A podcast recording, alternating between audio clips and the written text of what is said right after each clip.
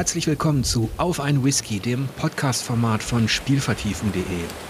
Ich freue mich über eine weitere weibliche Stimme und Perspektive heute und begrüße Melissa Hertwig. Hallo. Ja, hallo, vielen Dank für die Einladung. Wir beide haben uns ja kennengelernt durch die Zusammenarbeit an der G. Mhm. Und da hast du den Artikel geschrieben über Inklusion und wie Spielerinnen mit Beeinträchtigungen damit umgehen, also mit dem, mit dem Zockeralltag, ne? Genau, ja. Und kannst du vielleicht ein bisschen über diesen Artikel erzählen, ähm, was da so rausgekommen ist oder was dich vielleicht auch an der Recherche oder was, ja, was so hängen geblieben ist für dich? Ja, das war ganz spannend, weil ich mir das Thema ja so gesehen nicht ausgesucht habe, sondern das war ein Vorschlag von dir und ähm, ich habe dann ein bisschen recherchiert, was für Menschen sich überhaupt damit auseinandersetzen und ähm, genau, was man eben dazu finden kann. Und ich habe dann für den Artikel mit drei Personen gesprochen, die mich wirklich sehr beeindruckt haben, weil die sich so dafür einsetzen. Und also was mir auf jeden Fall besonders im Gedächtnis geblieben ist, ist Svenja. Das ist ähm, eine junge Frau, die blind ist und die eigentlich total begeistert ist ähm, von Videospielen. Und ähm, als ich mit ihr gesprochen habe, hat sie zum Beispiel erzählt, dass sie Anno total toll findet und den Soundtrack so super findet. Und man hat ihr das richtig, man hat es richtig gehört an ihrer Stimme, wie toll sie das findet. Aber sie meinte, sie kann das Spiel einfach nicht spielen, weil ähm, ja, weil es eben ihr gar nicht zugänglich gemacht wird, beziehungsweise dazu meinte sie auch, dass es wahrscheinlich zu schwierig ist für sie, ähm, weil zu viele Steuerelemente eben visuell sind und das könnte sie wahrscheinlich, selbst wenn die Entwickler es wollten, könnte sie es nicht spielen. Das ist mir auf jeden Fall hängen geblieben und grundsätzlich auch der Gedanke, dass ähm, wir, glaube ich, viel zu selten darüber nachdenken, ob Spiele inklusiv sind. Also ich habe persönlich, glaube ich, auch fast noch nie darüber nachgedacht, wenn ich dann mal Wii gespielt habe oder irgendwas in der Richtung, ähm, ja, dass das eben für viele Menschen gar nicht funktioniert. Also ähm, ja, das war auf jeden Fall was, äh, was mich dann doch nachhaltig nochmal geprägt hat und wo ich seitdem auch oft drüber nachdenke. Ja, das war auf jeden Fall ein toller Artikel, der, der viele Einblicke auch ja, verschafft hat in diesen, in diese andere Art von Spielerlebnis, die eben auf eine gewisse Art beeinträchtigt ist. Und ich glaube, Svenja war doch auch die Entwicklerin, ne? Genau, also sie entwickelt auch zwar eigentlich keine Videospiele, aber sie hat auch mal an einem mitgeschrieben, wenn ich das richtig verstanden habe. Genau. Ja, und das ist definitiv etwas, das auch in der, in der Spielepresse viele Jahre gar nicht behandelt worden ist, weil vermutlich auch keine Lobby existierte und in den Redaktionen das jetzt auch nicht unbedingt so gang und gäbe war, ne? Ja, also ähm, mir haben dann auch alle drei berichtet, dass es auf jeden Fall schon besser geworden ist und dass da auf jeden Fall mehr Aufmerksamkeit mittlerweile da ist, aber ähm, dass es doch ein langer Weg ist und auch bei den Entwicklern selber manchmal so Kleinigkeiten gar nicht ähm, beachtet werden. Also zum Beispiel hatte ich auch mit Dennis gesprochen, der Tetraplegiker ist und ähm, seine Arme und Beine nicht bewegen kann. Ähm, und der hatte eine PS5 mal zugeschickt bekommen zum Testen. Und die konnte er zum Beispiel gar nicht starten, weil sein Controller gar nicht kompatibel war mit der PS5. Und da hatte vorher niemand drüber nachgedacht. Und dann war er natürlich auch super enttäuscht. Ja, also da ist, glaube ich, auch immer noch ein bisschen Luft nach oben. Und, und Dennis war, glaube ich, der mit diesem Quadstick, also der mit dem Mund Genau, ja. Seine Spiele steuert, ne? Genau, ja. Und äh, dieser Quadstick ähm, hatte er erzählt, der wird eben als PS4-Controller emuliert und das funktioniert bei der PS5 nicht, weil die nur PS5-Controller zum Spielen erlaubt. Und ja, da ist auf jeden Fall noch was zu machen. Ich glaube, da hat er äh, den Far Cry sogar gespielt damit. Genau. Ähm, ja, auf jeden Fall war das ein schöner Artikel und ähm, so eine Welt an Spielerfahrung hinter den Kulissen, die man so kennt. Das war auf jeden Fall sehr interessant. Ähm, aber wir können ja auch mal auf dich zurückkommen, auf dich als Spielerin und auf als, als Journalistin. Du bist, glaube ich, im Rheinland geboren, ne? Genau, ich bin in Bonn geboren und bin auch in der Nähe aufgewachsen, also im nördlichen Rheinland-Pfalz. Und genau, bin dann erst so über die Jahre in den Norden gewandert. Ja, dann Psychologiestudium in ähm, Lüneburg. Mhm. Hast du da eigentlich noch äh, richtig gute Erinnerungen dran an das Studium? also ähm, ich habe mein Studium, mein Bachelorstudium in Lüneburg tatsächlich total genossen. Äh, ob ich da jetzt noch jeden Lerninhalt drauf habe, das bezweifle ich auch, aber da ist auf jeden Fall schon einfach so Grundsätzliches hängen geblieben und auch viel Statistik, ja. Und worum ging es in deiner Bachelorarbeit? In meiner Bachelorarbeit habe ich tatsächlich eigentlich überlegt, über Videospiele auch was zu machen in Richtung UX-Design, also so Mensch-Maschine-Interaktion. Ich habe dann aber letztendlich über ähm, gefährliche Überholmanöver auf Landstraßen geschrieben, also da untersucht, ähm, wie entgegenkommender Verkehr äh, die Überholintention beeinflusst. Okay. genau, sehr speziell. Was für ein Ergebnis gab es da? Ja, das ist ein bisschen schwierig jetzt kurz zu erklären, weil es ein relativ kompliziertes Versuchsdesign war mit so verschiedenen, also mit einem Moderator und einem Mediator. Letztendlich war es aber so, dass entgegenkommender Verkehr auf jeden Fall zu einer geringeren Überholintention führt. Aber ja, müsste ich äh, nochmal, glaube ich, genauer darauf eingehen, um das gut erklären zu können. Ja, das reicht schon. das ist auf jeden Fall ein ganz anderes Thema natürlich als das, mit dem du dich dann schon während, glaube ich, des Studiums und auch danach beschäftigt hast, nämlich journalistisch mitspielen. Du warst, um es jetzt so ein bisschen abzukürzen, bei der Computerbild Spiele. Dann warst du aber auch beim Stern Werkstudentin mhm. und ähm, bist aktuell, studierst du digitale Kommunikation in Hamburg. Genau. Also auch was Journalistisches. Und ähm, schreibst da in dem Projekt auch bei dem Fink Hamburg Stadtmagazin. Genau, ja, wir haben jetzt ähm, ein Jahr lang als Jahrgang ganz alleine uns ein Konzept überlegt für dieses Online-Magazin. Also es ist ein lokales Online-Magazin. Wir haben ähm, quasi nur über Hamburger Themen geschrieben und Videos gedreht auch. Also ich habe hauptsächlich Videos gedreht für den Fink und äh, ja, jetzt ist diese Phase allerdings vorbei und jetzt geht's weiter mit dem Rest des Studiums. Konntest du denn da thematisch irgendwas Richtung Spiele auch mal einbringen oder ist das eigentlich auch relativ egal? Äh, doch, auf jeden Fall. Ich war auch ähm, im Technikressort vom Fink. Also da wurden wir auch schon eingeteilt und da wurde auch meine Spieleerfahrung berücksichtigt bei der Einteilung. Ähm, genau, ich habe auf jeden Fall zum Beispiel was zu einem E-Sports-Gym gemacht in Hamburg hier. Das ist auf der Reeperbahn, das wurde vor kurzem eröffnet. Da haben wir ein Video zugedreht oder ähm, ja, die sieben Spiele des Jahres 2022, auf die wir uns freuen. Sowas habe ich geschrieben. Ah, okay. Mhm. Das kannte ich noch gar nicht, dieses Gym. Äh, und ich vermute mal, es ist ähm, ja eine Trainingsanlage für die, für die Cracks. Ja, also ich würde es gar nicht mal unbedingt so bezeichnen, sondern es ist ähm, also ein relativ kleiner Raum, wo viele PCs stehen, wo man auch einfach so spielen kann. Also man kann da einfach reinkommen und sich ein Spiel runterladen, wenn man Mitglied ist und da ein bisschen in Gemeinschaft zocken, wenn man da Lust drauf hat. Ähm, man kann sich da aber auch coachen lassen. Also es war ganz interessant. Also es ist eher auch so eine Talentsuche und gehört nicht jetzt einem bestimmten Clan einer Organisation.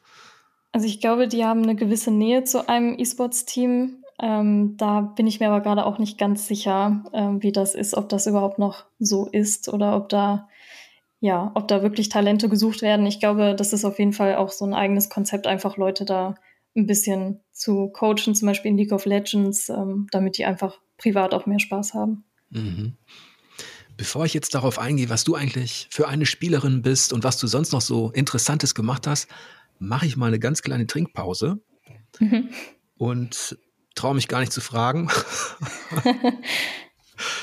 ähm, was du dir aufmachst. Ja, also kein Whisky, aber ich habe mir ähm, einen Pfirsichtee gemacht, den ich jetzt trinke. Das ist doch immerhin mal was Neues. Das ist auf jeden Fall ähm, kreativer als das stille Wasser. ja. Ähm, ich habe hier einen Jura Single Malt aus Schottland mit dem Untertitel Journey. Und so langsam gehen meine Vorräte auch zu Neige. Und weil ich gefragt wurde, noch ganz kurz, natürlich sind das nicht alles große Flaschen, die ich hier horte, sondern meist sind das Getränkeproben, also so diese kleinen ähm, ja, Dinger. Von daher ist das im Moment alles noch gesundheitlich zu verkraften. Ähm, und ich sage einfach trotzdem Cheers. Cheers. Ja, bist du denn eigentlich auch interessiert an, an diesen, sage ich jetzt mal, relativ ähm, neuen Tendenzen, E-Sports, League of Legends und solche Sachen? Nee, tatsächlich an sich nicht. Also besonders äh, League of Legends ist ein Spiel, was mich gar nicht interessiert eigentlich. Auch Dota habe ich noch nie ausprobiert, schaue ich mir selber auch nicht an. Ähm, ich finde grundsätzlich aber E-Sports schon spannend, weil es einfach Videospiele ein bisschen mehr ja, also dadurch ein bisschen mehr Seriosität bekommen, habe ich den Eindruck. Ähm, bisschen mehr Aufmerksamkeit, aber für mich selber, ja, ist das nicht so interessant. Ja, ich bin da auch nicht so der Verfolger und Beobachter dieser Szene und hatte da auch schon früher, wenn wir gespielt haben, also wenn wir einigermaßen kompetitiv gespielt haben, nicht in E-Sports-Clans, die gab es ja dann zu meiner Zeit noch gar nicht. Also wenn es dann Age of Empire war oder irgendein Sportspiel, da hat man dann auch mal gerne zugeguckt, wenn der wenn der Kumpel dann losgelegt hat oder wenn, wenn wir dann ein Turnier gespielt haben und dann war ein Finale da oder sowas. Und ich war auch schon mal auf Fußballturnieren, auf dem PES-Turnier und sowas, aber dieses Interesse für, für diesen Wettbewerb auf diesem, auf diesem Profiniveau ist bei mir auch gar nicht vorhanden, obwohl ich Spiele so liebe. Ich weiß auch nicht warum. Ja, vielleicht nimmt es dann auch wirklich ein bisschen die, den Spaß auch am direkten Wettbewerb nochmal weg. Also zumindest ist das mein Eindruck. Also ich spiele auch gerne mal mit Freunden Mario Kart und freue mich, wenn ich gewinne, aber ähm, das jetzt professionell zu machen, setzt dann auch schon wieder viel mehr Druck dahinter. Ja, Mario Kart spielen meine Töchter am liebsten mit mir, ähm, weil sie genau wissen, dass ich keine Chance habe. Das ist auch immer so eine Sache. Ähm, da denke ich mir auch immer, ich gebe alles und ich bin so schlecht in diesem Spiel. Bist du gut? Ja, also ich würde sagen, eigentlich schon, aber ich wurde dann auch äh, schon ein paar Mal geschlagen. Von daher äh, bin ich mir nicht ganz sicher. Bei meinen Freunden würde ich sagen, bin ich auf jeden Fall äh, ja eine der besseren. Ja. Das war schön früher, wenn man, wenn man so in seinem Kreis, in seinem heiligen Kreis Spiele gezockt hat und da noch irgendwie glänzen konnte. Ja. wenn man sich nicht mit dieser ganzen Welt messen musste und schon gar nicht mit irgendwelchen Koreanern oder, oder anderen, wo man sich denkt, ach du Schande, sind die gut. Ja, gerade wenn man so Bestenlisten auch bei Spielen sieht, da ähm, ja, versuche ich es auch gar nicht mehr. Ja, also es gibt nichts Ernüchternderes als Online-Ranglisten weltweit, als ein Ranking. Vor allem, wenn man vielleicht gerade denkt, man ist irgendwie doch gut, man hat es doch geschafft, ähm, man, man, man hat schon eine hohe Punktzahl und dann ist man auf Platz 22.375 oder so. Ja, und letztes Jahr war ich auch auf einer LAN-Party von meiner Hochschule, die veranstalten das öfter mal. Ähm, und ich bin da hingegangen äh, in dem Glauben, dass ich gut in Smash Bros. bin und bin direkt in der ersten Runde rausgeflogen. Das war auf jeden Fall auch nochmal sehr enttäuschend. Vielleicht liegt es auch daran, dass, dass ich gemerkt habe, als wir diese Turniere hatten mit Pro Evolution Soccer, und da waren auch immer die späteren deutschen Meister dabei und so, ähm, gegen die hat man gespielt. Die haben auch auf eine ganz andere Art gezockt. Die haben halt auch gar nichts mehr ausprobiert irgendwie. Es ging, also der Spaß war wirklich verdrängt und es ging um die pure Effizienz. Hm. Und dann hörte man auch so Kommentare wie, ähm, ja, warum flankst du denn da jetzt? Das sieht zwar schön aus, aber bringt nichts. Ja, weil es schön aussieht. und ich glaube, das ist auch so ein bisschen der Unterschied dann, ne? Ja, dann geht äh, dann geht irgendwie der Gedanke ans Spiel, glaube ich, verloren und äh, geht komplett über zur Strategie. Und das ist irgendwie auch dann nicht der Sinn der Sache, finde ich. Wenn man abends einfach mal ein bisschen runterkommen will oder generell einfach Spaß an Spielen hat, dann ist das irgendwie nicht das Richtige.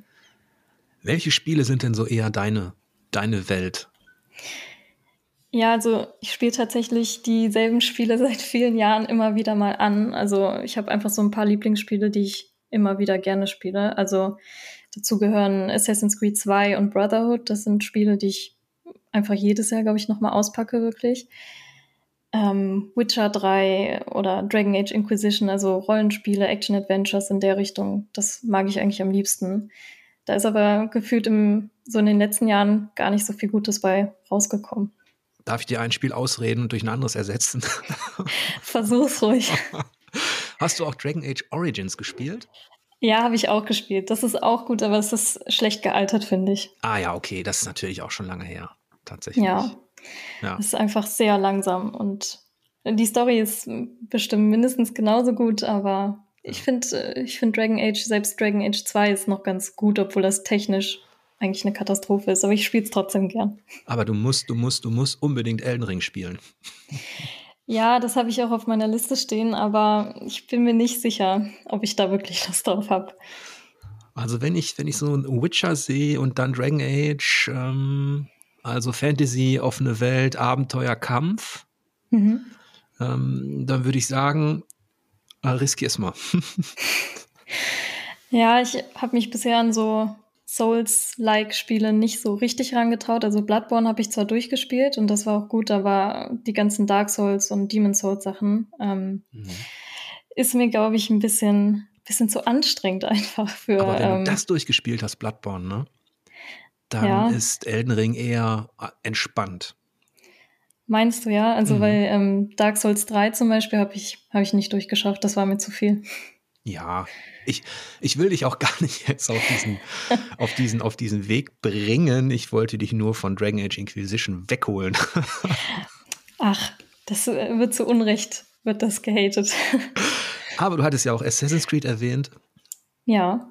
Und da ist das tatsächlich so, dass du dann, sag ich mal, ältere Titel immer wieder anzockst ja, genau. Also hauptsächlich wirklich Assassin's Creed 2 und hin und wieder auch mal Brotherhood. Also ich habe auch die Ezio Edition, Edition ähm, gekauft. Das sind einfach Spiele, wo ich finde, die, die werden nicht alt und die kann man immer wieder einfach mal spielen, weil die sind nicht schwer, aber ähm, haben trotzdem eine schöne Welt, eine gute Atmosphäre. Mhm. Ja. Und ähm, spielst du die dann eigentlich von einem Punkt immer weiter oder fängst du immer einfach, ja, nach ein paar Monaten oder so komplett neu an? Ich fange immer komplett neu an tatsächlich, aber ähm, immer mit so einem Abstand von mindestens einem Jahr dazwischen. Und dann habe ich den Anfang wahrscheinlich auch schon wieder halb vergessen. Das ist ja interessant, denn das ist tatsächlich so ein Phänomen. Ich glaube, das müsste man auch mal psychologisch irgendwie untersuchen, hm. dass ich auch bei mir ein bisschen beobachte. Ich bin so jemand, ähm, der bestimmte Spiele immer wieder neu anfängt. Ja, ich habe unheimlich, es ist, ich weiß nicht, ob es dann sowas ist wie, ich will in einem Rollenspiel die perfekte Gruppe haben oder ich will irgendwo den optimalen Start oder ist es einfach nur so manchmal, mir gefällt der Einstieg einfach so gut, dass ich ihn nochmal spiele. Ich weiß es nicht. Ja, also ein Faktor ist bestimmt auch einfach, äh, für mich sind das auch so Komfortspiele. Also man weiß, was einen erwartet, man weiß, wie es funktioniert, man weiß, dass man es kann und dass es einem gefällt und dann ja, damit kann man halt nichts falsch machen. Und das bringt dann irgendwie immer wieder zurück in so eine Zeit, wo man weiß, das war gut und entspannt und muss ich jetzt nicht anfangen mit Elden Ring, was mich direkt wieder herausfordert. Ich versuche es trotzdem noch einmal. Du, du kannst da halt ähnlich wie, es ist ja eine offene Welt und du kannst viel ausweichen. Also wenn da wirklich Situationen sind, die sehr stressig sind oder so, kannst du dir quasi selbst Orte, Areale suchen, wo es ein bisschen entspannter zur Sache geht. Aber hm. ähm, was das immer wieder anfangen betrifft, ist das zum Beispiel auch so gewesen bei, bei mir bei Darkest Dungeon. Mhm. Das ist ja dieses Taktikrollenspiel, dieses düstere, äh, wo man eine Gruppe an Söldnern aufbaut und in Dungeons schickt und wo zum einen alle wahnsinnig und krank werden, dauernd und auch sterben können und wo es eigentlich um so ein Terrormanagement geht. Also wie gut kann man seine Leute beschützen und ähm, pflegen und quasi, wie lange kann man sie am Leben halten? Und das habe ich dann auch immer wieder neu angefangen, weil ich es einfach nicht akzeptieren wollte, wenn zum Beispiel irgendein Paladin, den ich jetzt über zwei Stunden da äh, ja aufgerüstet habe und immer wieder geheilt habe, wenn er dann plötzlich gestorben ist. Das war ganz ja, schlimm. Das kann ich gut nachvollziehen, ja. Also sowas finde ich auch bei, also sowas wie Dragon Age immer schwierig, wenn man Entscheidungen treffen soll. Äh, ich kann mit schlechten Entscheidungen auch ganz schlecht leben. Also ja, da google ich ab und zu vorher. Ich weiß, das ist eine Sünde, aber komme ich, komm ich auch nicht mit klar. ja. Also das ist so, ich glaube, wenn man so ein bisschen perfektionistisch veranlagt ist oder alles möglichst gut machen will, dann kommt man schon in so eine Schleife, dass man eben auch die Spiele immer wieder neu startet. Und aber es hat bestimmt auch andere Gründe. Einfach nostalgische oder eben weil man es ein bisschen kennt und weil es ein bisschen gemütlich ist. Ja, das kommt bestimmt auch aufs Spiel an und äh, ja, auf die Person bei Assassin's Creed 2 kann man ja nicht viel falsch machen. Das stimmt auch wieder. Und auf die neueren hattest du jetzt aber keine Lust. Es gab ja jetzt auch hier dieses Valhalla. Ja, also ich muss sagen, bei den neueren Assassin's Creed-Teilen, da bin ich irgendwie raus. Also ich wollte Odyssey und, und Co. auch mal anspielen, aber bisher hat es mich irgendwie noch nicht überzeugen können. Ich glaube, ich hatte so einen Punkt spätestens bei Unity, da war ich einfach raus. Da war ich so wütend auf Ubisoft. Ähm, ja, seitdem habe ich ein bisschen mit der Reihe gebrochen und spiele lieber die alten Teile. Das ist ja interessant. Und ähm, warum hattest du mit, mit dem Spiel gebrochen oder mit dem, mit dem Entwickler, mit Unity? Also Unity war einfach so ein Spiel, ähm, wo ich mich drauf gefreut habe, weil ich dachte, dass das nach diesen Piratenteilen mal wieder mehr in Richtung, ja, wie bei Ezio ging. Äh, war dann aber nur bedingt so und es war einfach so ein teures Spiel, wo dann aber so viele Mikrotransaktionen ständig beworben wurden und äh, dann immer die Schusswaffen, egal wo man hochklettern wollte, man wurde direkt abgeschossen. Das hat mich einfach total aufgeregt. Ich fand einfach, das hat nicht mehr funktioniert und weiß nicht, danach äh, ja, war das für mich irgendwie gestorben, das Thema. Ja, es war auf jeden Fall so ein, kein Designbruch, aber es war schon ein Wechsel im Spieldesign. Die Reihe hat sich ja auch verändert dann und Odyssey und ähm, Valhalla sind jetzt die ganz modernen Vertreter. Ähm, ja, ich habe tatsächlich Assassin's Creed auch im den ersten und zweiten Teil am liebsten gemocht, als das Ganze noch so frisch wirkte und auch noch ein bisschen gemütlicher war. Und kann die aktuellen Teile auch nicht länger als eine halbe Stunde spielen. Hm. Weil ich dann das Gefühl habe, ähm, egal ob bei Odyssey oder Valhalla, ich, ich weiß alles jetzt. Nach einer halben Stunde. Und es, es ist wieder komplett dasselbe. Und das hat mich so bei dieser Art von Ubisoft-Spieldesign dann irgendwann auch äh, so ermüdet, dass, dass mich diese Spiele, obwohl sie mich thematisch interessieren, also ich interessiere mich für die Antike und auch für die ähm, nordische Götterwelt, für die Wikinger.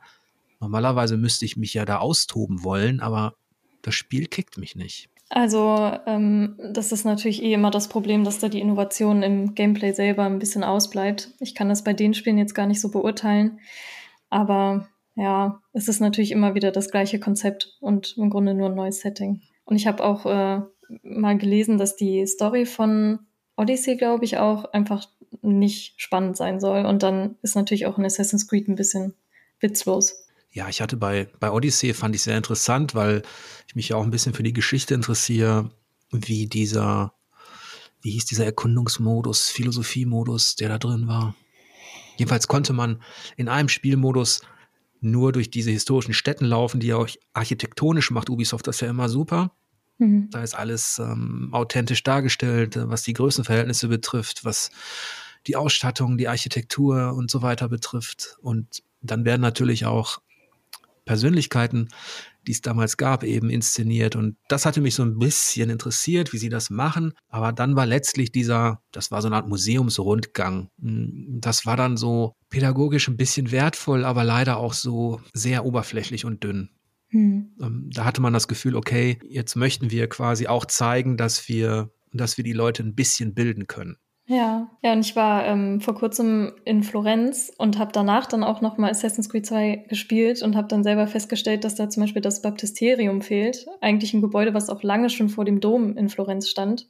Und äh, habe dann mal gegoogelt, warum das da eigentlich nicht mit im Spiel ist und habe dann einen Artikel gefunden, wo drin stand, ähm, ja, Ubisoft hätte gesagt, äh, das liegt daran, dass äh, die Rechenkapazität der Xbox dafür nicht ausreicht oder irgend so ein Quatsch. Und mhm. da habe ich mich auch ein bisschen geärgert. Ja. Wenn du dich so zurückerinnerst, wie das anfing bei dir mit den Spielen oder diese Begeisterung, wie weit geht das dann zurück? Ja, das ist eine gute Frage. Ähm, ehrlich gesagt kann ich da jetzt auch gar nicht äh, so ein genaues Alter oder sowas sagen, weil ich mich eigentlich an keine Zeit erinnern kann, in der ich nicht gespielt habe tatsächlich. Ähm, mein Vater hat in der IT gearbeitet, deshalb hatte ich auch schon sehr früh einen eigenen PC und dann habe ich eigentlich auch schon als Kind viel gespielt. Also ähm, keine Ahnung, sowas wie Lemmings oder ähm, es gab ein Spiel, das hieß Scooters Magic Castle oder sowas in der mhm. Richtung. Ähm, ja, und dann, dann ging es irgendwie weiter mit so Barbie-Spielen, Löwenzahn. Also eigentlich, äh, ja, war das schon Ach, sehr früh. Löwenzahn ich auch noch. genau, ja. Und äh, so lauter Tivoli-Spiele, Lego-Spiele und dann irgendwann, ich glaube so 2010 rum oder so, war ich dann auch mal an der Xbox 360. Also gefühlt war das eigentlich immer schon ein Thema. Also fing es an mit dem PC und dann kamen die Konsolen danach. Ja, würde ich so sagen, wobei ähm, so während der PC-Zeiten, dann gab es natürlich auch schon den Gameboy, den meine älteren Geschwister mir dann weitergegeben haben. Oder die Nintendo 64 habe ich dann auch noch, äh, ja, hatte ich zwar nicht selber, aber habe ich auch viel mitgespielt bei Freunden. Ja, aber hauptsächlich am Anfang war es PC und mittlerweile ist mehr Konsole. Und ähm, dein Studium, also das Psychologiestudium, konntest du da eigentlich Anknüpfungen herstellen zum Spielen oder thematische Verbindung ziehen? Ja, ähm, ja, also Psychologie ist ja die Wissenschaft vom Erhalten, äh, Verhalten und Erleben des Menschen. Das heißt, es ist eigentlich irgendwie alles und deshalb auch irgendwo Videospiele bezogen. Mm, ich hatte tatsächlich ein Seminar, ähm, ich glaube, das war für ähm, Arbeits- und, nee, das war für Ingenieurspsychologie, glaube ich. Und da hatten wir ein Seminar, wo wir auch ähm, UX und UI so ein bisschen untersucht haben. Und da habe ich mal eine Untersuchung gemacht mit ein paar Kommilitoninnen zum Thema, welches Mario Kart ist eigentlich das benutzerfreundlichste. Und da haben wir äh, ein paar Leute an der Wii spielen lassen, an der GameCube spielen lassen und an der Switch und haben da mal geguckt, was da so bei rumkommt. Genau, also ein paar Anknüpfungspunkte gab es auf jeden Fall, aber es war nicht das große Thema an dem Studium. Ja, für alle, die UI oder UX jetzt vielleicht nicht direkt übersetzen können, das ist Benutzeroberfläche, ne? Mhm, also Menüführung und sowas und ähm, Spieler, ja, Führung. Genau, und äh, User Experience, also äh, genau, macht das überhaupt Spaß? Funktioniert das so? Ja, ich denke, da hat sich auch an den Universitäten viel getan. Es gibt jetzt sehr viele spezielle Studien und ich fand Psychologie auch schon immer sehr interessant. Ich habe das nicht studiert. Das wäre so etwas, also wenn, wenn man sich das in der Rente leisten kann oder so, nochmal an die Uni zu gehen, dann wäre Psychologie und Philosophie wären so zwei Fächer, die mich sehr interessieren würden. Gerade so diese Psychologie des Spielens, das hat mich, ähm, ich habe einige Kolumnen geschrieben, die sich so ein bisschen mit diesem, was geht eigentlich in dem Kopf des Spielers vor? Wie, wie denkt, wie fühlt eigentlich ein Fan? Wie entstehen eigentlich die Emotionen vor diesem Bild, Bildschirm? Ähm, das hat mich schon immer sehr fasziniert. Ja, da gibt es auf jeden Fall auch ein paar Studiengänge, ähm, die so den Schnittpunkt von Psychologie und Technik besser treffen. Also im Master zum Beispiel in Berlin gibt's äh, Human Factors und das ist dann auch ein Studiengang, wo man sich viel mit zum Beispiel auch VR auseinandersetzt und wie funktioniert das mit dem, mit dem Spieler, wie nimmt er das wahr und wie kann man da Motion Sickness und so weiter reduzieren. Also da gibt's auf jeden Fall Studiengänge, die da auch nochmal besser ähm, drauf zugeschnitten sind. Und wenn du so schaust auf deine Zeit als Spielejournalistin, wie hast du diese Branche so wahrgenommen oder deine, deine, deine Arbeit? Ähm, was hat dir da so am meisten Spaß gemacht oder was hast du so mitgenommen aus dieser Zeit? Ich habe auf jeden Fall mitgenommen, dass ein bisschen Abstand zum Hobby manchmal gar nicht so schlecht ist. Also ich habe die Zeit auf jeden Fall genossen, äh, wo ich auch viel Spiele getestet habe für die Computerbildspiele. Das war auf jeden Fall eine gute Zeit, aber ähm, die Spiele, die ich dann getestet habe, die habe ich danach auch nicht mehr hobbymäßig wirklich in die Hand nehmen können. Also oder zumindest oft nicht. Äh, weil man das dann zerdenkt. Also, oder ich es zerdenkt, zerdacht habe. Ach so, weil du dich, ähm, weil du es zu analytisch betrachtet hast?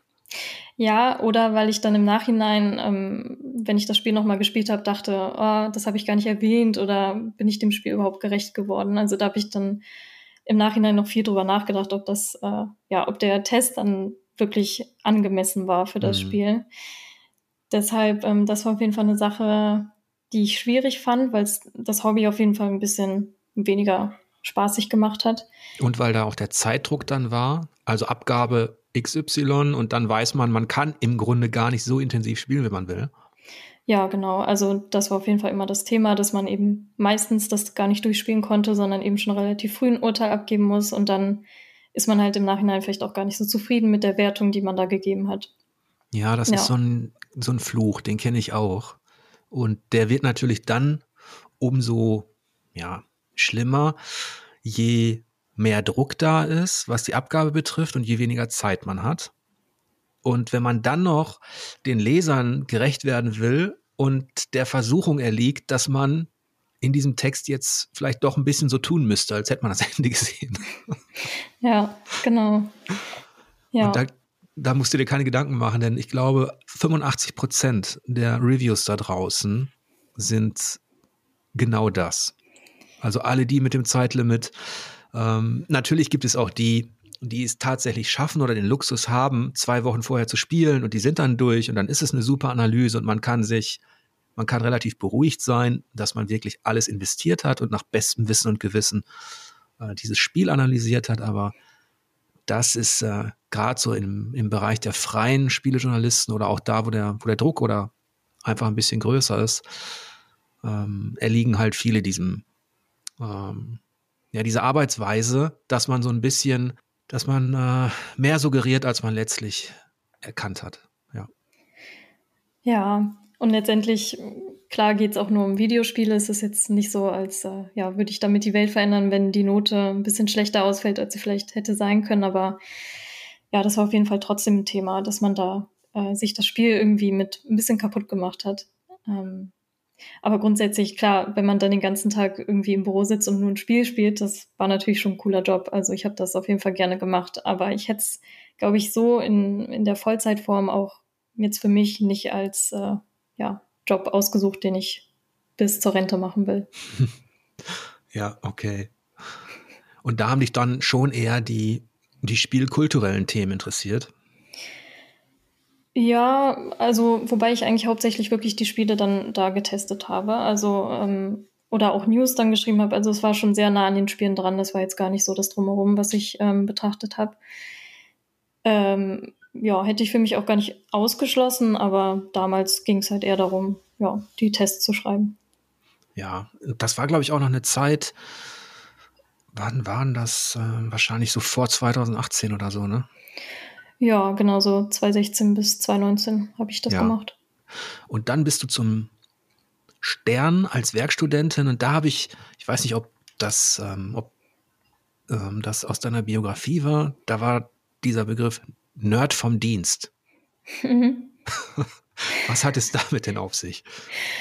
Ach, ich fand es einfach, es ist mir einfach eingefallen, fand es ganz lustig. Ich habe es dann auch online irgendwo anders auch nochmal gelesen, dass jemand sich so bezeichnet hat. Ähm, ja, ich war im SEO-Ressort beim Stern, äh, wo jetzt nicht wahnsinnig viele Technik- oder Videospielfans äh, mit mir saßen. Dementsprechend war ich dann immer verantwortlich dafür, die Themen aufzugreifen, die mit Videospielen und Co. zu tun haben. Genau, deshalb fand ich das ganz passend. Ach, da warst du also im Maschinenraum der Suchmaschinenoptimierung. ja, so ähnlich, genau. Ja. Musstest du denn dafür eine Weiterbildung machen oder hast du dir das alles selber dann angelesen? Ja, also ähm, vom Verlag aus gab es da auf jeden Fall einige äh, ja, Fortbildungen oder äh, ja, Kurse, wo uns das nochmal ein bisschen näher gebracht wurde, worauf wir achten sollen und so. Aber das war natürlich auch viel zwischendrin mal gezeigt bekommen. Ja. Da kann ich auch ein Lied von singen. Ich habe SEO irgendwann nur noch gehasst. Vor allem, wenn man dann, also wenn von außen dann Leute, die sogenannte SEO-Experten waren, in die Redaktion kamen oder ähm, Vorschläge gemacht haben, wie man denn jetzt so schreiben müsste, dass dann mehr Leute auf der Seite sind und dass mehr Artikel geklickt werden.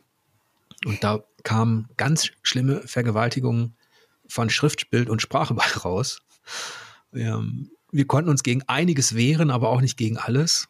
Und irgendwann war das, ähm, ja, war das auch wie so ein Zirkus, weil im Grunde alle, ja, jedes, nicht jedes Quartal, aber alles, jedes halbe Jahr wurden diese, diese SEO-Richtlinien wieder über Bord geworfen, weil Google irgendwas an seinem Algorithmus verändert hat.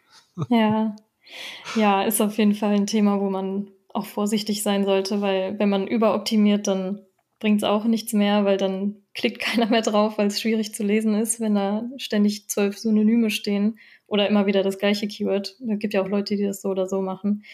Ist auf jeden Fall schwierig. Mir hat es aber eigentlich Spaß gemacht. Ich finde SEO eigentlich ein ganz spannendes Thema, aber wahrscheinlich, weil es auch diese Schnittstelle zwischen Psychologie und Technik irgendwie ist. Ja. Die, der psychologische Aspekt dahinter, der ist natürlich schon interessant. Also, wenn, weil letztlich klickt der Mensch ja auf Dinge, auf Worte, auf Zeichen, auf Artikel. Und da gibt es natürlich die ganz einfachen journalistischen Tricks, die man anwenden kann. Also, dass man einfach durch eine gute Überschrift oder durch eine interessante Überschrift dafür sorgt, dass ein Interesse entsteht. Und das mhm. kann man natürlich auf die Spitze treiben und ähm, auch ganz schlecht machen letztlich, wenn man die Leute einfach nur ködert, schlimm. Und bei SEO war es halt so, am Anfang, in der ersten Phase war es immer so, Begriffe mussten einfach stoisch wiederholt werden, plump. Also bei uns, in unserer Branche war es dann eben der Spieletitel. Und da hast du auf einmal die Ansage bekommen, Assassin's Creed bitte immer ausschreiben auch immer mit der Ziffer 2, weil keiner nutzt die römischen und so weiter. Und dann gerne in jedem Absatz einmal Assassin's Creed komplett ausschreiben. Mhm. Wohingegen man ja auf einer Journalistenschule oder auch in einer Weiterbildung hm, zu einem Journalisten lernt, dass man bestimmte Dinge möglichst nicht ständig wiederholen soll. Ja, also da kollidierten eben so zwei Welten miteinander. Zum einen die Macht der Maschine und zum anderen einfach, ähm, ja, der, der Liebhaber der Sprache, der Journalismus auf der anderen Seite. Ne? Ja, das stimmt auf jeden Fall. Das äh, ist immer dieses Streitthema. Es ist natürlich trotzdem wichtig, äh, auf SEO zu achten, einfach ähm, weil man natürlich die Leser sonst gar nicht erst erreicht. Wenn man da eine wunderschöne Überschrift drüber setzt, die aber eben den Titel nicht beinhaltet, dann findet es auch keiner. Auf der anderen Seite, wenn ich da jetzt zehnmal Assassin's Creed drin sage, ich glaube, dass Google das mittlerweile auch abwertet. Also irgendwann merkt Google das auch, dass da immer wieder das Gleiche drin steht. Ja, die Maschine hat sich tatsächlich entwickelt und gelernt. Wenn man, ja. wenn man das mit der Anfangsphase vergleicht, dann ist es so, dass Google auch irgendwann gesehen hat, dass Leute oder dass der Mensch eben auch bestimmte Texte lieber liest, wenn sie eben auch gut geschrieben sind. Oder wenn sie eine gewisse Struktur haben, die eben nicht in der Wiederholung des ewig Gleichen besteht oder einfach nur in schnell durchschauten ähm, Textblöcken, die da zusammengefriemelt werden. Das ist einerseits so ein bisschen, ähm, ja, stimmt es einen wieder optimistisch. Also wenn dieser Algorithmus so da, also irgendwann so getrimmt ist, dass er vielleicht auch einen guten Stil erkennt. Aber das ist, äh, wie gesagt, da stecke ich auch nicht so tief drin.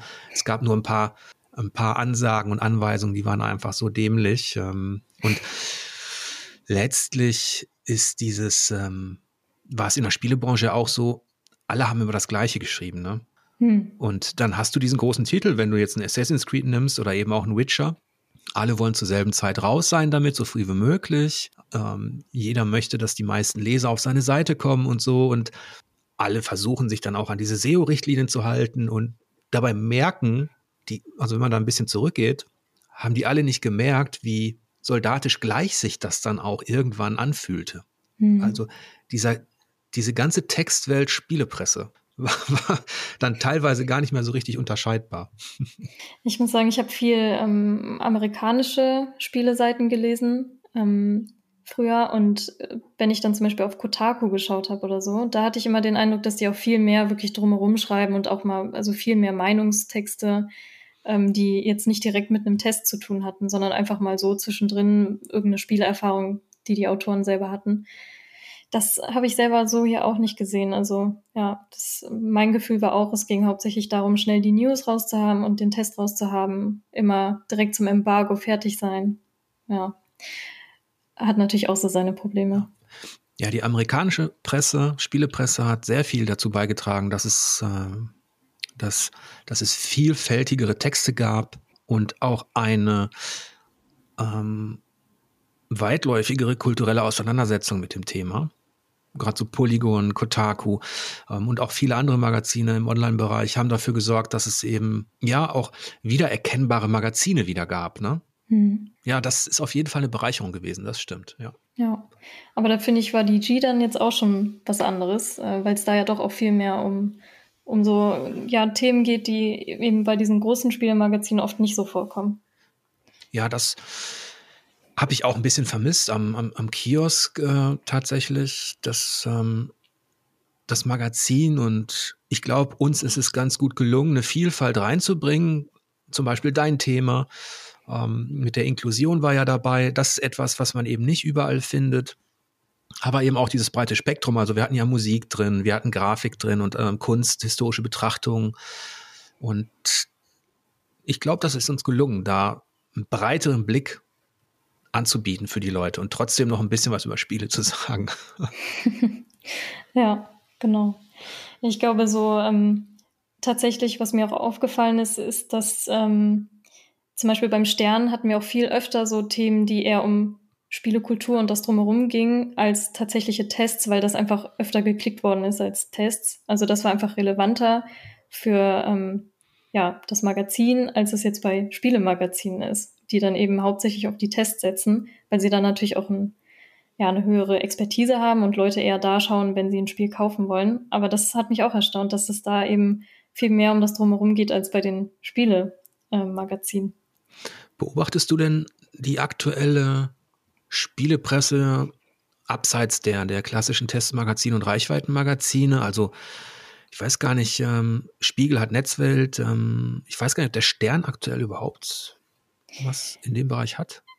Ja, der Stern ähm, hat das Ratgeberressort, wo äh, TechnikredakteurInnen oder Redakteure, glaube ich, nur ähm, schreiben, aber das Hauptthema sind auf jeden Fall nicht Spiele. Ja. Also ich beobachte das auch ehrlicherweise nicht wirklich. Ähm, aber also ich habe das Gefühl, dass das auch wenig Aufmerksamkeit bekommt, weil das oft eben dann auch von der Zielgruppe nicht so angenommen wird. Aber ich glaube, das liegt manchmal auch an der Umsetzung. Ich glaube schon, dass das Themen sind, die ja viele interessieren. Ja, es gehört natürlich auch eigentlich in das Ressort Feuilleton im weitesten Sinne und Kultur und nicht in den Bereich Technik. Das hm. ist, glaube ich, noch so eine alte Denke auch, an der Spielemagazine ja auch nicht ganz unschuldig sind. Man hat Spiele eben oft aus dieser Perspektive betrachtet. Und ja, ich würde mich natürlich freuen, wenn, wenn es auch abseits von so Sonderausgaben wie der G noch andere Versuche gibt. Es gibt ja auch zum Beispiel das Gain Magazin, mhm. die eben auch versuchen, mit anderen Stories ranzugehen. Im digitalen Bereich ist einiges passiert, also was, äh, also Superlevel wurde ähm, wieder ins Leben gerufen, die eben eher hintergründige, kleine Reportagen haben und nicht diesen Testfokus. Und ja, ich würde mich freuen, wenn da einfach noch ein bisschen mehr und vielleicht auch ein bisschen markanter und mutigeres noch passiert. Ja, ich glaube, die Zeit ist da ganz gut dabei. Also da habe ich schon öfter ein paar interessante Artikel gesehen. Ähm, ja, aber grundsätzlich fällt es auf jeden Fall nicht wirklich auf, dass sich da Leute mit auseinandersetzen. Würdest du denn, du studierst ja aktuell digitale Kommunikation in Hamburg. Mhm.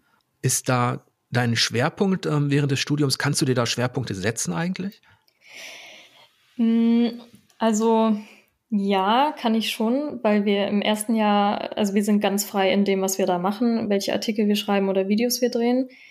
Äh, mein Schwerpunkt war da hauptsächlich irgendwie Video-Content ausprobieren. Ähm, wir hatten aber auch so generelle Sachen, die jeder machen musste. Und jetzt im zweiten Jahr ähm, mache ich zwei Praktika und dann die Masterarbeit. Also da bin ich einfach tatsächlich komplett frei in dem, was ich machen will. Hast du da schon eine Idee? Für die Praktika meinst du? Oder für die Masterarbeit?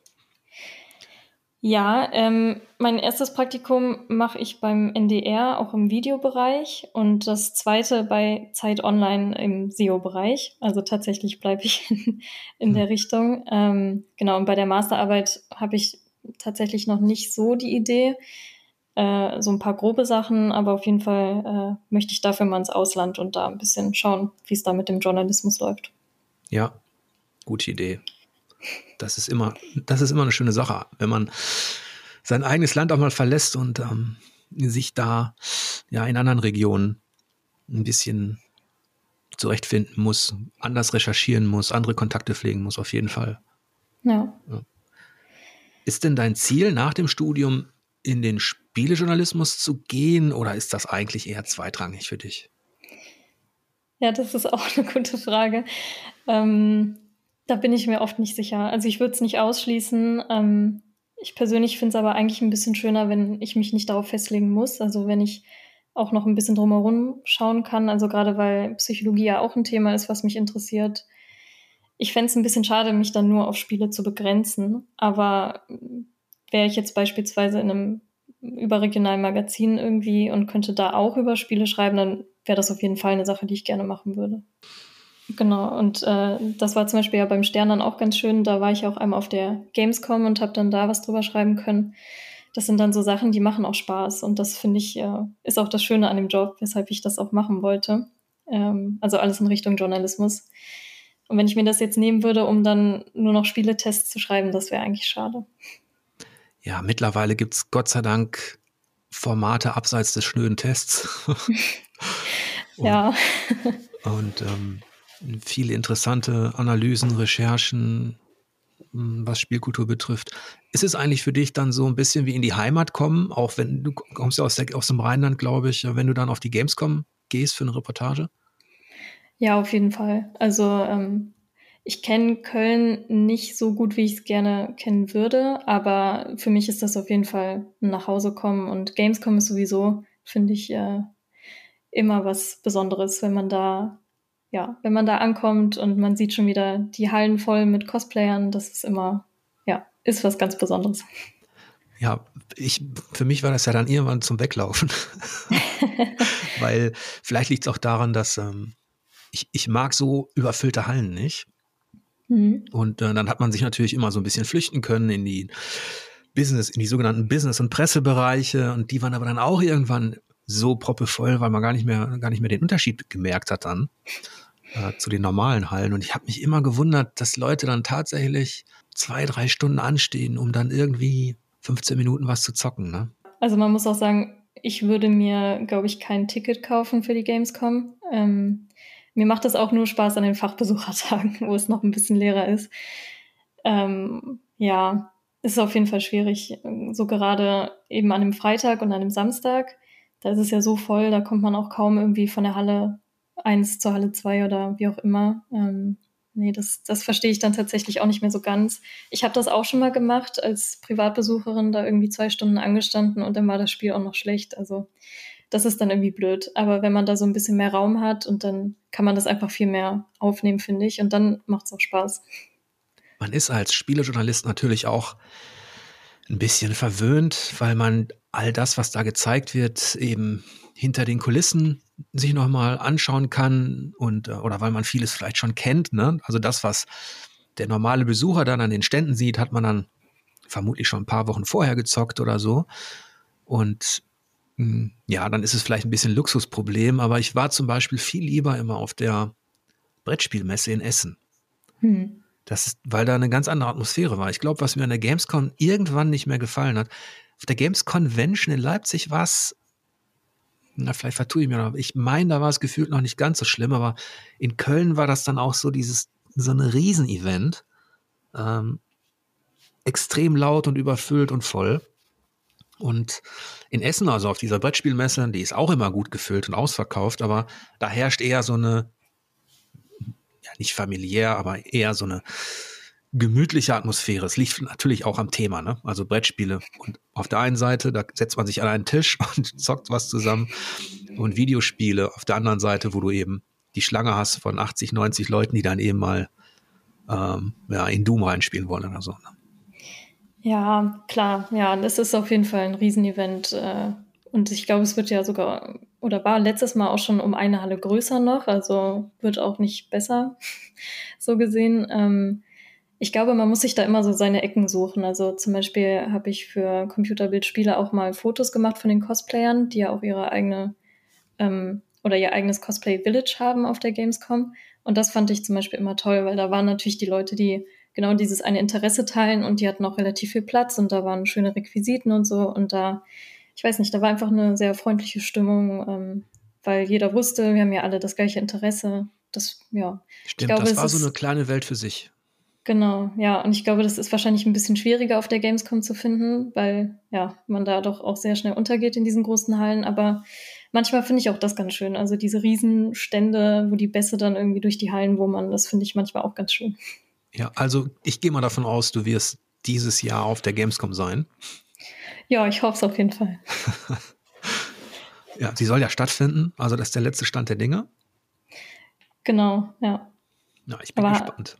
Das haben sie letztes Jahr auch gesagt und haben es dann doch wieder revidiert. Ja, man weiß es nicht. ja. Jetzt hast du ja als Spielerin diese, diese Branche erlebt und als Frau sowohl mhm. den Spielejournalismus als auch die ja, Nachrichtenlage und was da so, was da so abgeht. Was ist dir da aufgefallen? Und ähm, wie würdest du da diese Branche als Frau einschätzen? Also klar, da gibt es immer viele Debatten drüber. Ähm, ich würde sagen, dass es in der Branche auf jeden Fall schon auch sexistische Tendenzen gibt. Ich weiß jetzt nicht, ob ich sagen würde, dass es unbedingt mehr ist als generell in der Gesellschaft. Ähm, ich finde aber, dass man oft merkt, auch wenn man generell mit Gamern spricht, also jetzt auch außerhalb der Journalismus, Journalismusbranche oder so, ähm, merkt man doch schnell als Frau, dass man da irgendwie immer noch herabgesetzt wird oder nicht ernst genommen wird. Also ähm, habe ich schon öfter erlebt, auch wo ich mal äh, im Elektronikladen war und meinem großen Bruder ein Spiel mitbringen sollte, ähm, dass dann der Verkäufer ankam und dann ähm, erstmal gefragt hat, ob er mir helfen kann und sich dann das Spiel angeguckt hat und dann äh, irgendwie meinte, ja, ähm, hat dein Bruder denn auch eine Xbox? Und ja, das hm. ist auch das neueste Spiel. Hm, so, obwohl ich gar nicht nach Hilfe gefragt habe. Also ich habe schon das Gefühl, dass es da ähm, ja irgendwie doch noch Vorbehalte gibt gegenüber weiblichen Gamerinnen. Ähm, ist dir denn Sexismus auch in der Spielepresse begegnet, in deiner Zeit, als du als ähm, Redakteurin unterwegs warst? Ähm, ich würde sagen, jetzt im Kontakt mit den Entwicklern nicht. Äh, aber ich hatte auf jeden Fall mal eine Erfahrung mit einem E-Sportler, äh, dem ich helfen sollte bei einem Videodreh. Und äh, ja, der mich dann zwischendrin gefragt hat, ob ich denn eigentlich auch gerne Videospiele spiele. Wo ich mich ein bisschen gewundert habe, wie er darauf kommt, dass es nicht so wäre. Ähm, ja, also es ist ein bisschen schwierig. Ich habe das Gefühl, dass es generell vielleicht jetzt nicht von den einzelnen Leuten ausgeht, aber dass eben doch so eine sehr männliche Stimmung einfach in der Branche ist. Also so wie es vielleicht, ich weiß nicht, auf einem Bau oder so auch ist, so ist es irgendwie in der Videospielbranche gefühlt auch, dass da eben die Frauen doch immer noch sehr rausfallen. Mhm. Was ich an Feedback bekommen habe im Laufe der Jahre, war meist so etwas, wenn man dann als Frau gezockt hat irgendwo, egal ob du dann in einer Redaktion warst oder auf einer Messe warst oder auf einem Event ähm, oder vielleicht ein Video gedreht hast äh, zum Thema, dann war das Feedback häufig so, dass man als Frau eben auf das Äußerliche reduziert wird. Also du bist aber hübsch oder du bist so oder du siehst so aus. Und dass es dann gar nicht mehr um die eigentliche Leistung im Spiel ging oder so. Oder um das eigentliche Thema. Ja, ähm, ich habe jetzt selber natürlich nie ein Video gemacht in der Richtung, ähm, habe das deshalb so nicht mitbekommen. Aber grundsätzlich merkt man das ja schon, auch wenn man bei weiblichen Streamern äh, reinschaut, äh, dass da die Kommentare alle ähnlich sind oder dass generell eine Inkompetenz unterstellt wird. Also das ist auf jeden Fall, glaube ich, immer noch so. Ähm, oder auch wenn man generell mit Leuten darüber spricht und man irgendwie auf das Hobby zu sprechen kommt, dann ist auch immer die erste Vermutung, ja, was spielst du denn? Sims wahrscheinlich ähm, oder halt Wii, Switch, wie auch immer. Ähm, da ist irgendwie doch noch sehr viel, ja, irgendwie sehr viele Vorurteile dabei. Ich sag mal so, es hat natürlich auch lange gedauert, bis innerhalb der Redaktion, ich spreche jetzt immer nur über diesen Bereich, den, den ich kenne, ähm, dass da dann wirklich auch mal mehr Frauen eingestellt worden sind. Du hattest ja oft eine Ratio von 90 bis 100 Prozent Männer. Mhm. Das hat natürlich immer äh, mehrere Gründe gehabt. Wenn wir damals ähm, einen neuen, also eine Stelle frei hatten und eine Bewerbung und Bewerbungen bekommen haben, dann waren gefühlt von den 100, die reinkamen, wirklich auch 95 kamen von Männern, ähm, die sich beworben haben. Dann waren eben der Rest ähm, belief sich dann auf die äh, weiblichen Bewerberinnen. Und das ähm, ist natürlich auch so ein Problem der Branche gewesen. Ich glaube, in den USA ist das schon wesentlich besser verteilt und in Deutschland äh, kann man ja sagen, dass jetzt mittlerweile äh, die, die Quote an weiblichen Journalistinnen auch gestiegen ist aber eben auf, noch lange nicht irgendwie auf Paar ist oder sowas. Ne?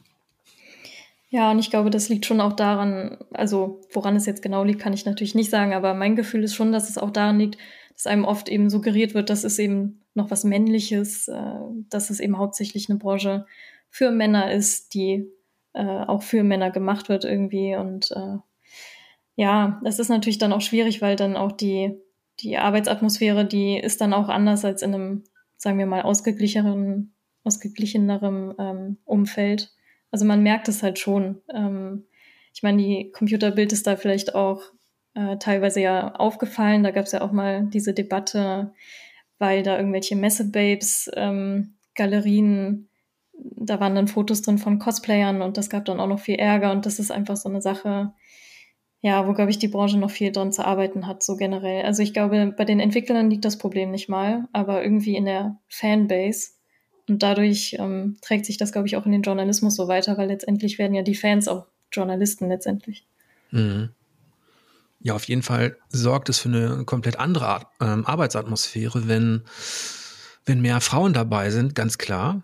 Das habe ich auch gemerkt, als bei uns dann Alice und Maja Teil des Teams waren weil du eben ganz andere Perspektiven bekommst und eine ganz andere Gesprächskultur hast, als wenn du da äh, nur mit fünf, sechs Typen rumsitzt. und es ist einfach, äh, wenn man so, es ist einfach bereichernd und sorgt, ja, wie soll es auch anders sein? Es ist ja auch normal eigentlich, ne, dass ähm, dass diese Welt eben aus diesen beiden Perspektiven Minimum besteht. Das sorgt eben auch für eine Vielfalt, die nötig ist, auch in der, auch im Journalismus. Ne? Und, und je ausgeglichener Redaktionen besetzt sind, desto unwahrscheinlicher ist dann, glaube ich, auch, dass dann so eine ungesunde Atmosphäre entsteht. Weil wenn man die einzige Frau ist unter, jetzt weiß ich nicht, zehn Männern in der Redaktion oder so, dann ist es auch irgendwie bestimmt nicht so toll. Ja, ist dann wahrscheinlich auch schwieriger, so Perspektiven umzusetzen, also auch zu sagen, ich weiß nicht, jetzt den Aufmacher mit der halbnackten Frau wieder als ähm, ja, Foto zu nehmen, ähm, finde ich nicht so richtig. Kann man dann wahrscheinlich auch schwerer umsetzen und schwerer irgendwie einen Wandel mit reinbringen, als wenn man da mehr Frauen in der Redaktion hat. Okay, ich merke schon, du hast bei der Computerbildspielung beim Stern einiges mitmachen müssen. nein, nein, ich äh, will da auf gar keinen Fall schlechte Worte drüber verlieren. Also ich hatte nein, auch eine gute Zeit bei der Spiele. Nein, das machen wir auch nicht. Ja, Melissa, dann wünsche ich dir auf jeden Fall alles Gute für dein, für dein Masterstudium. Ja, vielen Dank. Und gibt es denn da draußen Spiele, auf die du dich besonders freust? Ja, klar, also ähm, Dragon Age 4 wäre natürlich toll, wenn es dieses Jahr noch kommt. Ähm, das ist auf jeden Fall eine Sache, auf die ich mich freue. Auf das neue Elder Scrolls, was hoffentlich irgendwann in den nächsten Jahren mal kommt. Ähm, ja, und sonst irgendwann dieses Jahr soll ja noch Stray kommen. Das fand ich auch noch ganz spannend. Ja, mhm. und dann hoffe ich, dass die Entwickler da noch kreativer werden über die Jahre. Fantasy und Katzen, das ist doch ein schöner Schluss. ja. Ja, dann bedanke ich mich bei dir. Das hat Spaß gemacht und ähm, ich wünsche dir natürlich alles Gute für deine weitere, für deinen weiteren Weg an der HAW und dann, ja, welche Re Redaktion auch immer da auf dich warten wird. Und ähm, ich wünsche euch da draußen wie immer lange Spielzeit und angenehme Bosse.